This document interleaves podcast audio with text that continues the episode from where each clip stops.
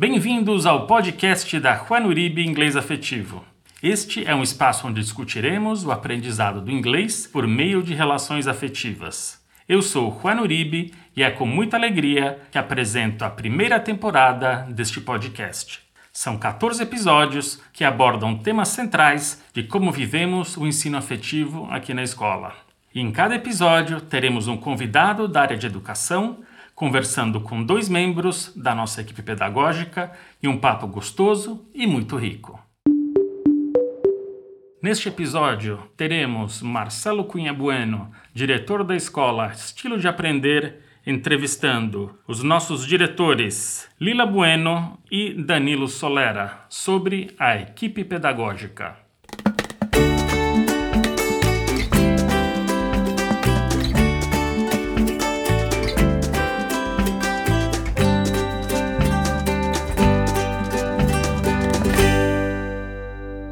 Eu sou Marcelo Cunha Bueno, sou educador, é, sou diretor da Escola Estilo de Aprender. Costumo dizer que eu sou educador do chão da escola. Eu praticamente nasci um professor, porque minha mãe trabalha com educação há 40 anos, então acho que eu fui contaminado. Nunca saí de dentro de uma escola, primeiro como estudante e agora como educador, então já faz um tempinho. E hoje eu estou aqui na Rua Uribe, é, a convite da escola, para conversar com a Lila e com o Danilo, que são diretores aqui da, da, da escola, eles vão falar mais sobre eles. E eu me sinto muito honrado de compartilhar com vocês é, ideias, questionamentos e reflexões sobre educação. Obrigado pelo convite. Vamos lá. Oi, Marcelo, tudo bem? Eu sou a Lila. Oi, gente. Eu sou diretora pedagógica aqui na Rua Unib Inglês Afetivo. E parte das minhas responsabilidades tem a ver com a formação continuada e com o desenvolvimento metodológico, pedagógico, profissional de todo o coletivo pedagógico, os educadores, os coordenadores, as assistentes.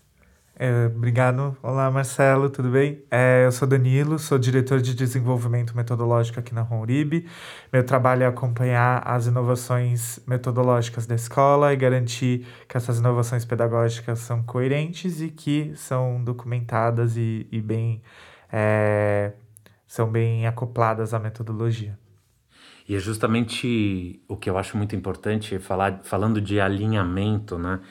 É, alinhamento não significa todo mundo pensar igual, mas significa proporcionar um, um caminho, é, é, um caminho que leve professores e professoras para uma reflexão a favor da educação, a favor da escola, a favor da proposta.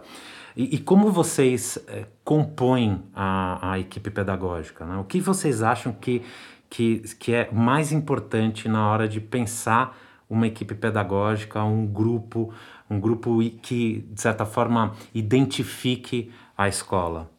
Olha, nossa equipe pedagógica atualmente, ela conta com nós dois como diretores, nós temos quatro coordenadores pedagógicos e duas assistentes de coordenação e duas assistentes pedagógicas gerais.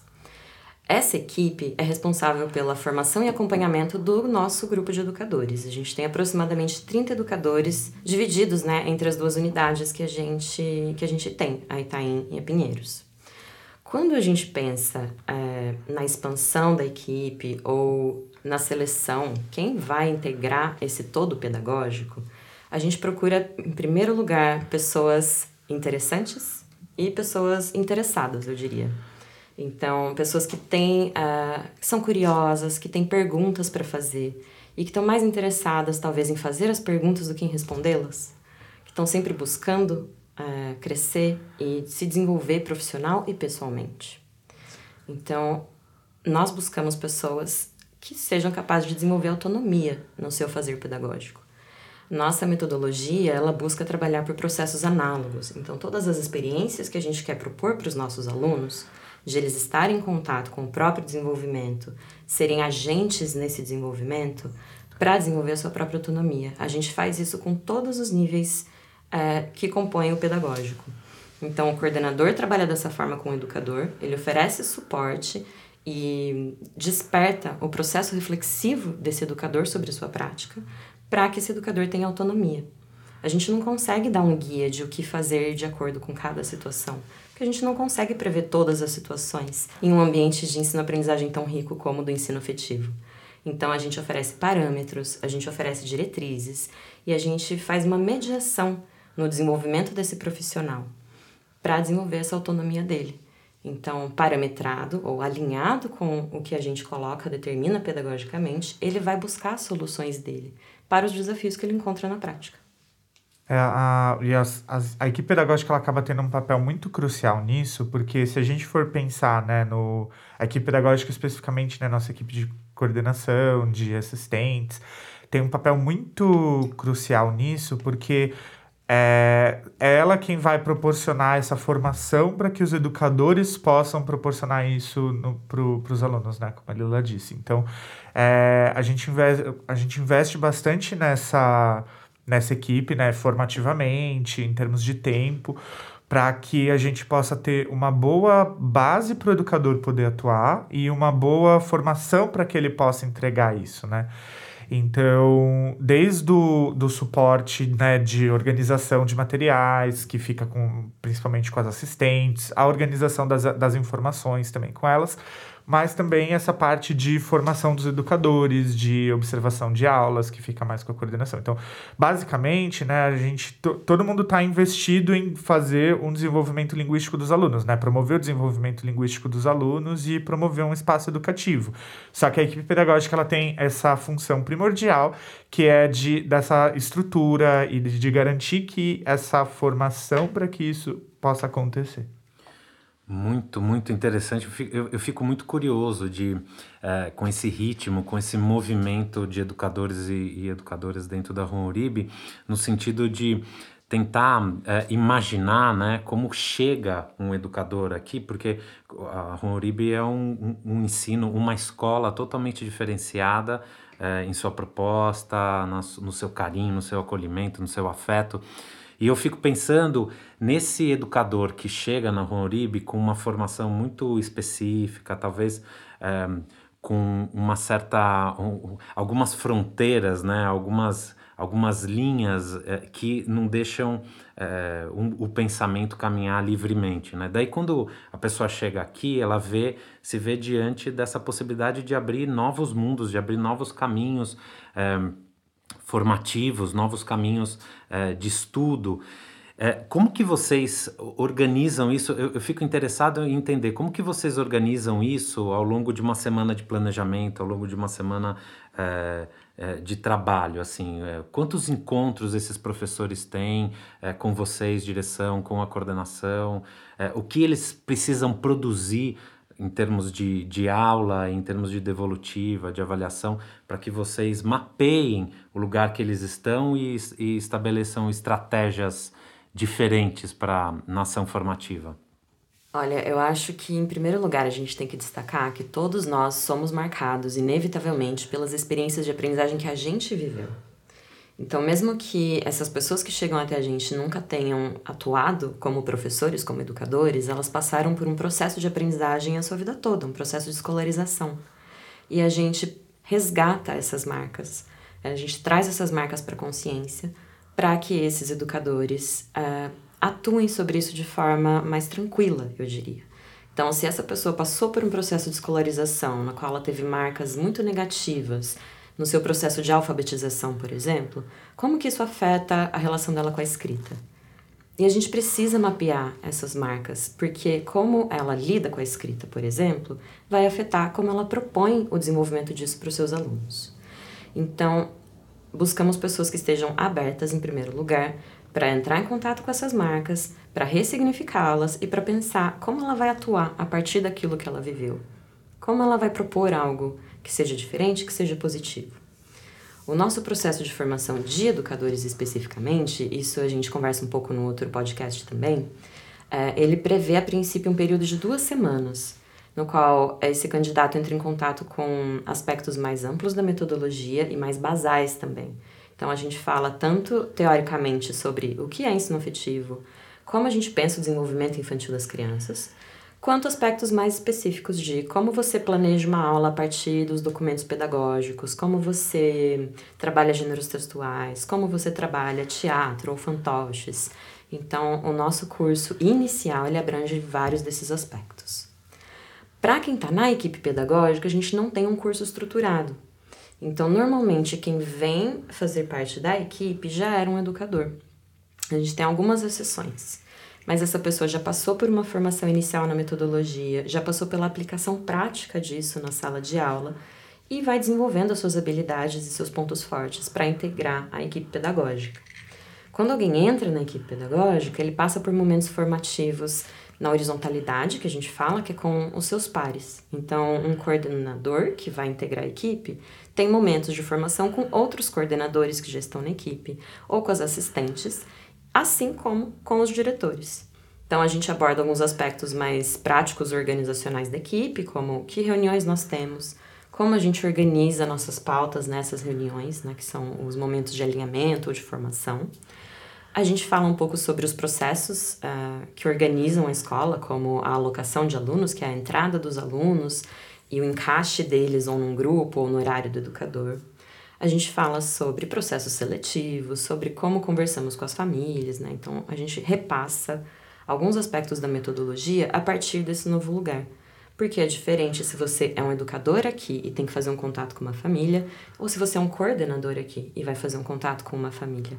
Então, a gente tenta deslocar né, esses aspectos metodológicos e posturais para esse novo lugar que ele vai ocupar na equipe pedagógica.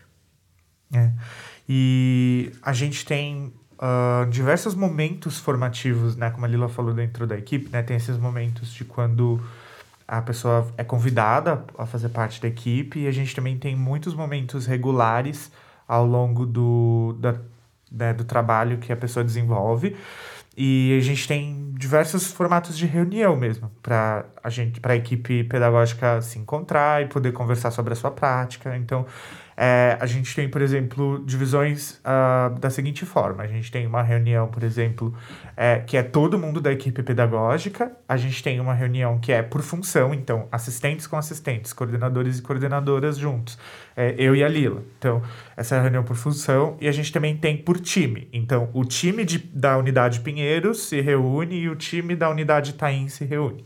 Então, a gente é, faz, digamos assim, um cruze, né? Tem diversas formas de agrupamento e cada um desses espaços tem um ponto de pauta diferente, mas para garantir um alinhamento, uma discussão em de diversas formas, né? Cada um dos espaços gera um conteúdo, um debate diferente, uma pauta diferente e também uma formação diferente, né? Então é diferente você se formar com o, aquela pessoa que está na mesma função com você, do, do que você se formar com uma pessoa que é de uma da mesma unidade que você, mas tem uma função diferente. Então a gente tenta garantir essa diversidade de espaços formativos também.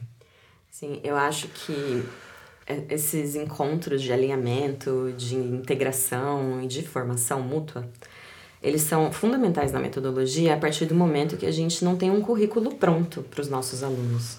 Então, é uma coisa como um, um jogo de dominó, uma pecinha vai tocando a outra porque esse educador precisa criar, a partir de alguns elementos, a situação de aprendizagem que ele vai propor para o aluno dele. Isso quer dizer que a gente não tem acesso a todas as aulas que acontecem na escola. Acontecem muitas aulas por dia e por semana. Então, como a gente trabalha muito baseados na confiança, nessa formação inicial e no acompanhamento continuado, a gente precisa muito desses momentos de alinhamento interno na equipe. Então, a reunião de times, por exemplo, que a gente chama, que é esse coletivo que trabalha na unidade Itaim. Eles vão falar sobre como estão os alunos dessa unidade, tem alguma coisa chamando atenção, como estão as nossas relações com as famílias dessa unidade, precisamos entrar em contato com alguém, tem algum ponto de atenção, ou como estão os educadores dessa unidade, como está a relação entre eles. Então, nessa reunião é um alinhamento geral de como estão as coisas ali.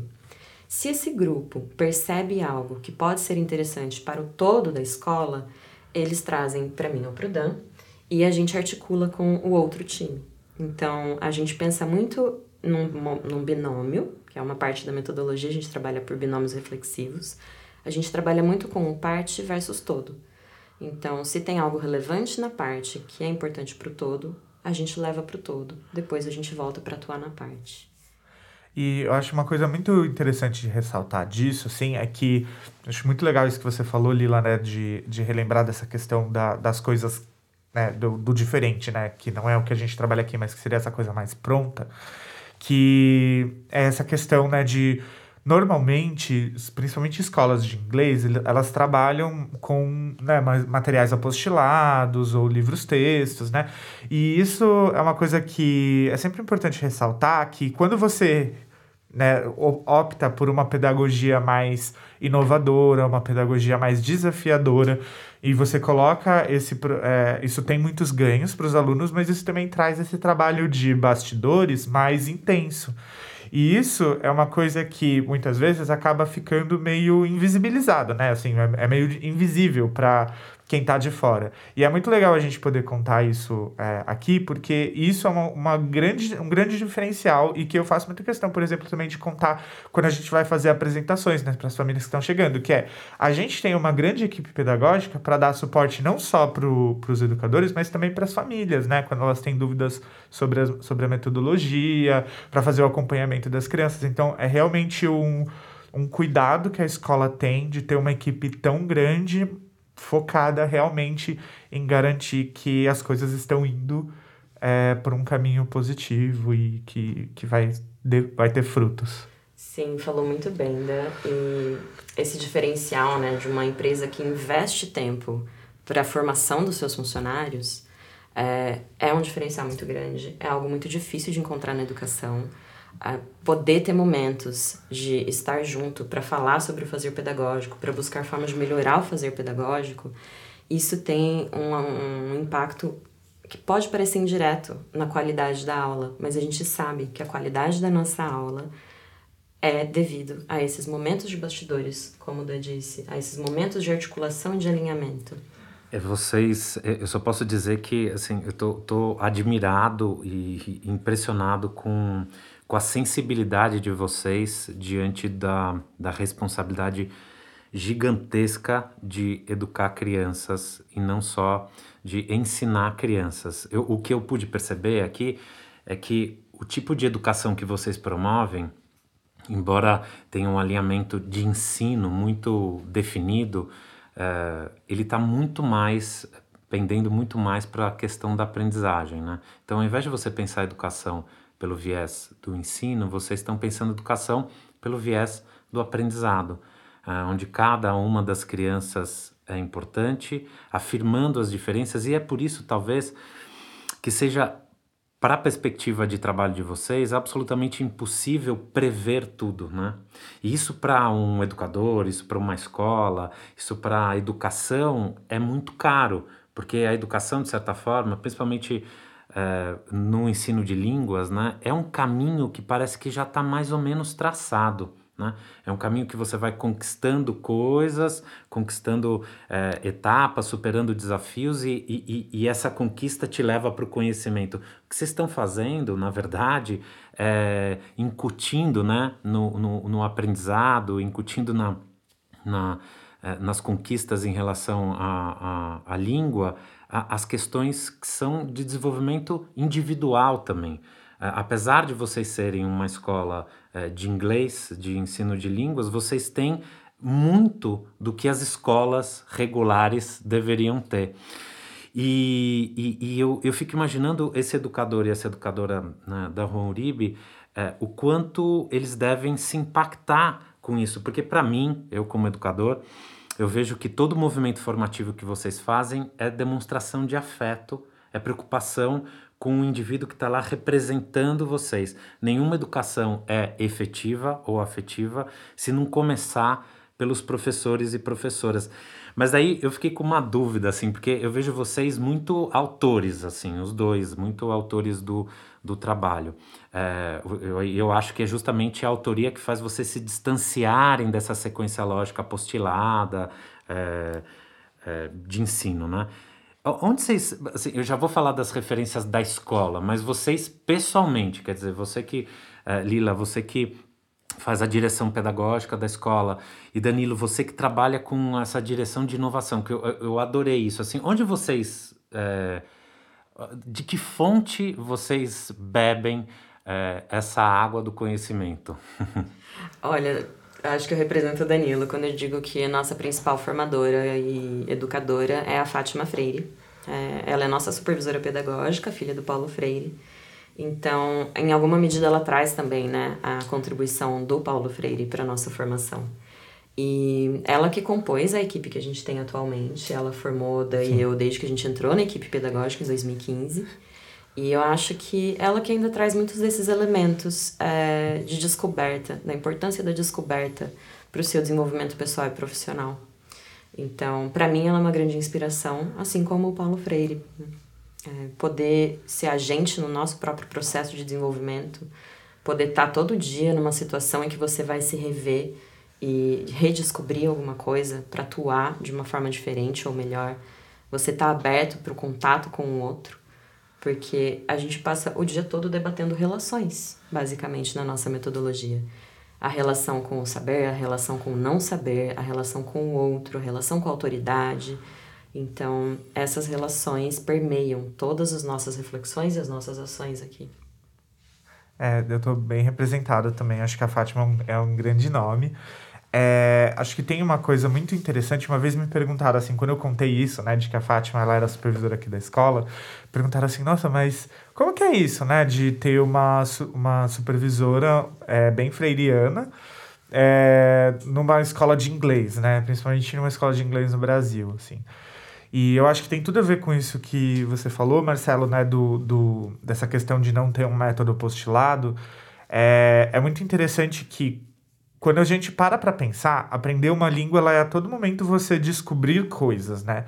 Só que durante muito tempo as pessoas meio que tentaram entender as coisas de uma maneira mais linear, né? De não, isso aqui vem antes disso, o verbo to be tem que vir antes do verbo sei lá, do to do.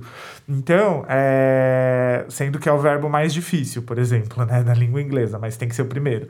Então, é, as pessoas, durante muito tempo, elas acreditaram, né, e ainda tem muita gente que acredita que a língua segue uma linearidade, né? E quando você para para pensar que não, você não precisa necessariamente ensinar uma coisa atrás da outra, você pode, por exemplo, proporcionar experiências, ver qual é a linguagem que é necessária para fazer aquela experiência e a partir daí ensinar, isso tem tudo a ver com essa proposta de aprender pela descoberta, aprender pelo contexto, aprender através da investigação. Então, a Fátima, ela ensinou a gente a fazer isso com professores ensinou a fazer isso com o conhecimento no geral, e aí a gente transpõe isso para a aprendizagem de uma língua.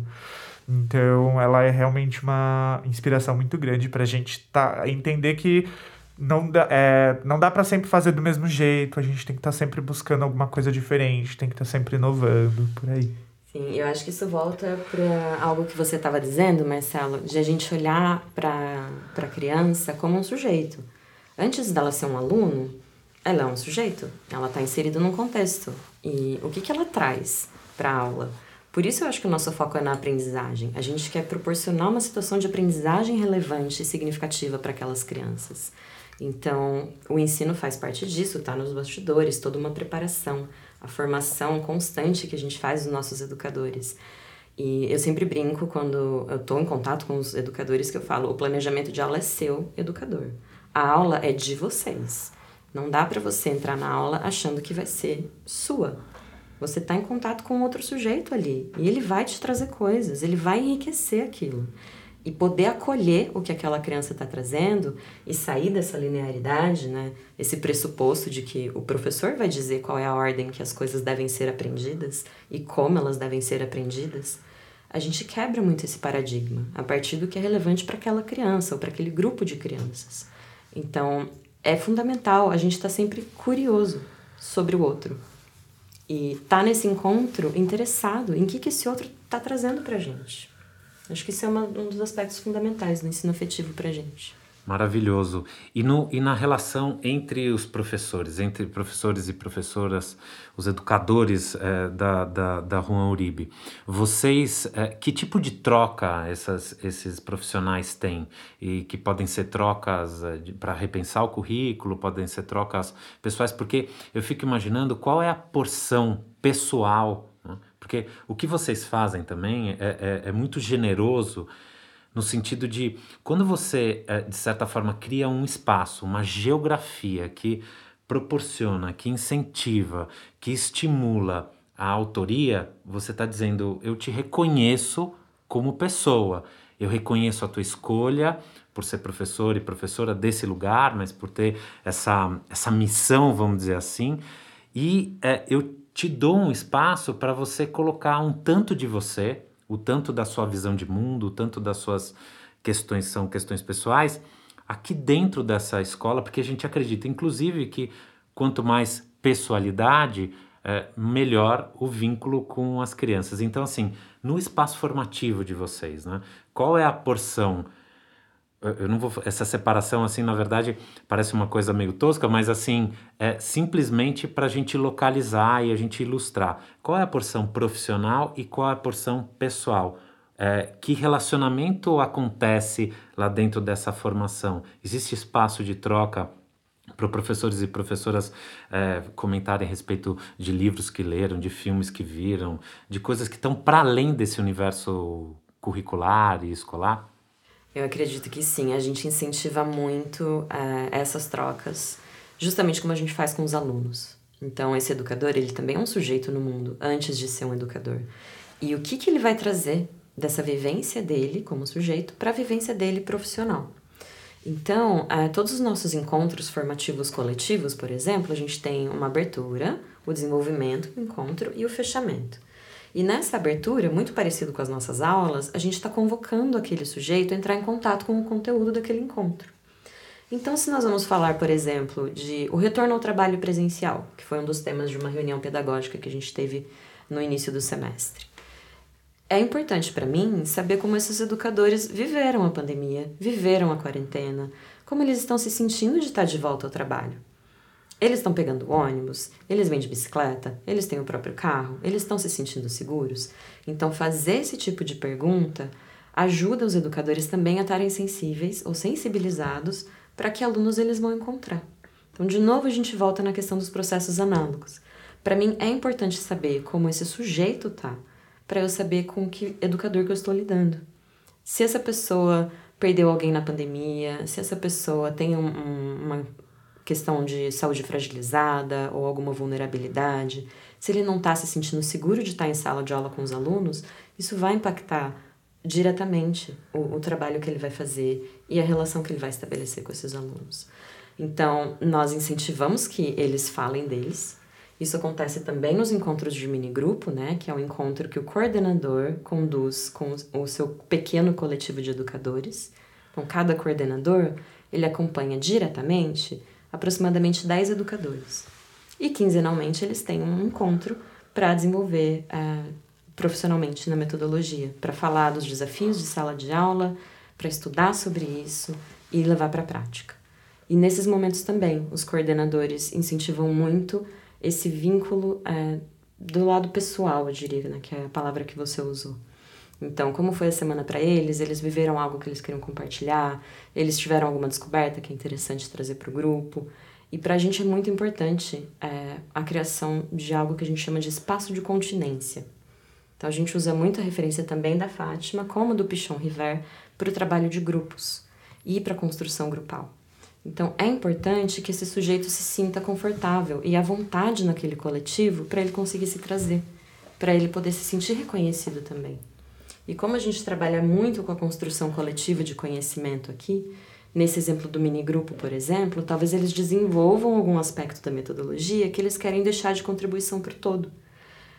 E como que a gente valoriza e reconhece cada indivíduo desse grupo se o produto é algo coletivo final? Então a gente faz muitos esforços de reconhecer o indivíduo, a contribuição que ele traz para o grupo e como o grupo pode devolver isso, né? No, ao indivíduo. É, e eu acho que essa é uma coisa que eu gostaria de comentar sobre isso do é, de saber quem é o sujeito e conversar sobre o sujeito, né? E essa separação assim do, de quem é o sujeito e, e o que é o, o, o, o ensino, né? Novamente pensando em outros contextos, é muito mais comum, né? Geralmente as pessoas chegam com marcas de ensino que estão mais preocupadas em o que conseguiu colocar para dentro da cabeça do sujeito e não tanto quem é o, de fato o sujeito, né? Se aprendeu o conteúdo e não se esse conteúdo foi relevante, basicamente. Então, como as pessoas vêm normalmente com essas marcas, elas têm normal para a gente conseguir proporcionar uma educação que vá promover isso, né, esse, esse olhar para o sujeito, para as nossas crianças, é importante que a gente também consiga proporcionar isso para os educadores e educadoras. Então, é, esse, esse olhar para o sujeito é importante que a gente tenha ele também, para que ele possa fazer isso depois. Né? A partir do momento que ele é olhado, ele, ele começa a conseguir olhar a criança. Então, isso é muito comum, principalmente com o educador que está chegando e que vem, por exemplo, ou tem não, nunca trabalhou como professor, mas teve uma educação mais tradicional, ou te, trabalhou em uma escola muito mais tradicional. Essa pessoa, por exemplo, ela, no começo, ela vai ter muita dificuldade de conseguir, por exemplo, lidar com uma criança que chegou chorando porque brigou com o pai e com a mãe cinco minutos antes da aula. E porque normalmente o que a escola ensina pra gente é engole o choro e vai aprender. E normalmente a, né, não é isso que a gente quer aqui. Então a gente tem que aprender a lidar com esse tipo de situação. Então, a partir do momento que a gente começa a fazer isso com o educador e educadora na reunião, né, conversando com ele, tipo, perguntando como é que tá o dia dele, perguntando como é que ele chegou, como é que as coisas que ele tem vivido têm afetado ele. A partir do momento que você começa a fazer essas perguntas reflexivas, a pessoa começa a perceber que ela também precisa fazer isso com as crianças que estão chegando para a aula para poder sensibilizar esses corpos, para poder aprender. Eu queria saber o seguinte: como a equipe pedagógica, os professores e professoras pensam e repensam o currículo da escola? É, eu acho que isso é uma das coisas que eu acho mais interessantes daqui da, da Juan Uribe, é o fato de que a gente tenta aprender muito através da prática. É, então, basicamente essas transformações, a criação do currículo e a recriação dele a todo momento é principalmente através da prática. Então, é, isso acontece através de tanto momentos formais, né, de reunião em que a gente tem um tema de que a gente percebe, por exemplo, algum aspecto da metodologia ou do currículo que precisa ser melhor trabalhado a gente vai e oferece momentos formativos de pesquisa, de discussão, de debate sobre esse assunto. E aí os resultados disso são incorporados à nossa prática, né? Então a gente está sempre tentando fazer esse movimento de é, teoria e prática, prática e teoria, teorizar a prática, né? E isso também pode acontecer através de tarefas reflexivas que a gente pede. Então, às vezes, por exemplo, você pode pedir para o educador fazer um tipo de atividade diferente. A equipe pedagógica também fica com uma tarefa de é, reflexão, seja de leitura de texto ou até às vezes uma é, algo mais prático mesmo, mas que exige um, uma reflexão sobre aquilo. E aí, conforme é, a gente tem descobertas e experiências diferentes, isso é transformado, né? A gente cria documentos guia, né? Isso acaba... A gente documenta isso para para as futuras para os futuros educadores e educadoras e isso passa a se tornar é, parte da, da metodologia ou do currículo então a gente está sempre tentando buscar uma forma diferente de, de inovação Escuta, e me fala uma coisa, é, a gente, vamos, uma família que chega aqui na Juan Uribe e, e, e essa família está preocupada, ela está presa numa concepção de educação que está um pouco distante do que a Juan Uribe propõe e tem como essência, né? Mas, é, e ela pergunta a respeito do conteúdo, assim, eu quero que meu filho... Geralmente as famílias trazem esse, essa porção é, angustiada e, e, e, querem um certo imediatismo, porque afinal de contas o mundo tem se tornado, né, já, o mundo já há muito tempo é, é, bilíngue, né, não importa a língua. Mas as famílias chegam aqui preocupadas com o conteúdo, né? Então, é, e elas fazem essa pergunta, por exemplo, para um professor ou para uma professora, assim, eu quero saber o que está sendo dado neste ano, neste semestre, nesta semana, é, como que vocês fazem essa, essa, essa fala, como vocês constroem essa narrativa é, com os professores, no sentido de fazer também os professores contarem a respeito do conteúdo, mas também trazerem um pouco para uh, trazerem a, as famílias para essa para esse contexto que é bem mais amplo uh, e que não está só ligado simplesmente à transmissão de conteúdos. Como que essa eu, eu já entendi que durante a formação de professores e professoras, eh, existe uma ampliação eh, da, e, e, um espaço de autoria para que o professor e a professora circule pelo currículo de forma autônoma, mas na hora de exemplificar isso, na hora de contar isso, de narrar isso, como que é o trabalho da coordenação e da direção? Olha, no geral, as famílias que nos procuram já conhecem um pouco sobre a metodologia, ou porque alguém indicou, ou porque pesquisou no nossas, nas nossas mídias ou no nosso site. Mas isso não exclui a, a expectativa que a família fica. Eu acho que a pergunta que a gente mais ouve, isso talvez tenha diminuído um pouco, mas a pergunta que a gente mais ouve das famílias é: quando que ele vai ficar fluente? Então já começa aí um trabalho de desconstrução dessa noção de fluência. Né? O que é fluência? Seu filho tem três anos de idade, o que vai ser fluência para ele? Ou com é, o contato que ele tem atualmente com a língua, que expectativa de fluência você tem? É que ele possa viajar e se comunicar sozinho? É que ele possa se sair melhor na escola bilíngue que você quer colocar ele? Então a gente faz um trabalho também né, de educação, eu diria, com as famílias, de contar como a gente vê o ensino de línguas e o desenvolvimento linguístico dos alunos. Os educadores, eles passam também por essa, esse alinhamento e nós temos algumas posturas que eu diria que regem as nossas comunicações e as nossas relações com qualquer membro da comunidade escolar. Então, nós somos sempre transparentes na nossa comunicação, nós somos sempre respeitosos, nós tentamos manter a coerência né, entre o nosso discurso e a nossa prática, e a gente trabalha muito com acesso aos fatos. Então, quando o educador vai relatar para a família o que está acontecendo em aula, ele vai dar exemplos de, olha, por exemplo, quando jogamos esse jogo, o João falou isso e isso. É, isso ajuda a família a ter um pouco de acesso ao que está acontecendo. E nós também temos documentos pedagógicos que trazem isso para a família. Então, no início do semestre, a gente compartilha o que é o planejamento semestral, que é um plano que o educador faz de qual objetivo linguístico ele vai desenvolver dentro de cada eixo que é o de compreensão oral, produção oral, leitura e escrita, se a criança já é alfabetizada. Então, nós temos esse planejamento, o educador parte disso para montar a sua experiência de aprendizagem para o aluno. Ele vai avaliando ao longo das aulas como está o desenvolvimento da criança, vai fazendo registros e no final do semestre a gente elabora um relatório que conta um pouco: olha, nossas aulas foram assim, a relação com os outros colegas estava assim, com o educador estava assim, com a língua estava assim. Hoje ele consegue fazer essas coisas aqui.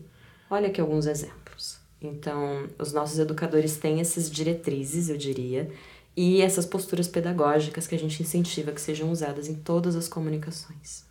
É, acho que e é super importante também porque para é sempre um, um, quando a gente vai fazer esse contato com a família é uma negociação assim né de que que eu vou é, o quanto que eu consigo aproveitar desse momento para poder desconstruir algumas ideias, mas também ao mesmo tempo informar, né? Porque é, não é porque a gente está procurando uma proposta de ensino inovadora que não tem uma rigorosidade com o ensino da língua. É, a gente quer que as crianças aprendam, aprendam inglês e elas aprendam essa língua. Né? A gente sabe que é isso que as famílias estão procurando e é isso que a gente está tá proporcionando. Mas quando a gente, como a gente faz de uma maneira diferente e normalmente é muito mais fácil de você perceber isso através de métodos um pouco mais tradicionais, né, como a prova, o boletim, enfim. É, como a gente não tem essas ferramentas mais tradicionais, todo contato com a família, ela é como a Lila falou, assim, esse momento de oportunidade para a gente poder, ao mesmo tempo que a gente está informando o que a criança aprendeu, é, informando sobre o nosso fazer, informando sobre é, uma outra maneira de olhar para o ensino de língua. Além de sempre checar com a família, né? Como tá a leitura dela do processo, checar qual a demanda que ela tá percebendo, a expectativa sobre o desenvolvimento. Então, todos os nossos contatos com as famílias são realmente muito abertos, de acolher o que essa família está trazendo e de poder compartilhar um pouco do que a gente está observando como educador. Poxa vida, eu só posso dizer que não conhecia vocês dois. Uh Danilo e Lila, mas eu já me sinto íntimo porque vocês são muito afetivos com a fala de vocês e já admiro infinitamente o trabalho que vocês fazem. E falo também, não só como educador, mas como pai é, da Juan Uribe. Também meu filho entrou esse ano, nesse ano difícil, e eu posso dizer que vocês estão acolhendo meu filho não só no aprendizado é, da língua inglesa, mas acolhendo afetivamente. E eu, eu, puxa, eu só posso agradecer a vocês dois pelo tempo, pela disponibilidade, pelo estudo, pela parceria, pela é, por toda a dedicação é, e, e, autoria de trabalho que vocês desempenham como educador e educadora. Obrigado pela fala e pela escuta. Eu que agradeço, Marcelo. Foi ótimo poder conversar com você. A gente gosta muito de trocar com companheiros educadores e sempre aprender a partir da prática do outro. Agradeço muito, adorei. Também agradeço muito, muito obrigado. Foi muito bom. Foi um prazer enorme receber o Marcelo Cunha Bueno, fundador e diretor da escola Estilo de Aprender, aqui no nosso podcast. Para conhecer mais sobre a Estilo de Aprender, você pode visitar o Instagram, arroba Estilo de Aprender. Nós gostaríamos também de saber o que você achou desse episódio. Por favor, faça o seu comentário no nosso Instagram, arroba Juanuribe Inglês Afetivo, no post desse episódio. Que alegria ter você aqui com a gente. Até o próximo episódio.